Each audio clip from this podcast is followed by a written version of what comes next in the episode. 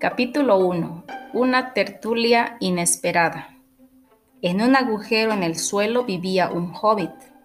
No un agujero húmedo, sucio, repugnante, con restos de gusanos y olor a fango, ni tampoco un agujero seco, desnudo y arenoso, sin nada en que sentarse o que comer.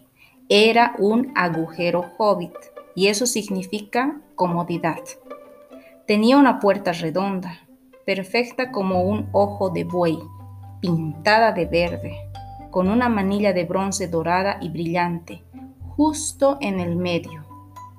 La puerta se abría a un vestíbulo cilíndrico, como un túnel, un túnel muy cómodo, sin humos, con paredes revestidas de madera y suelos enlosados y alfombrados, provistos de sillas barnizadas y montones y montones de perchas para sombreros y abrigos.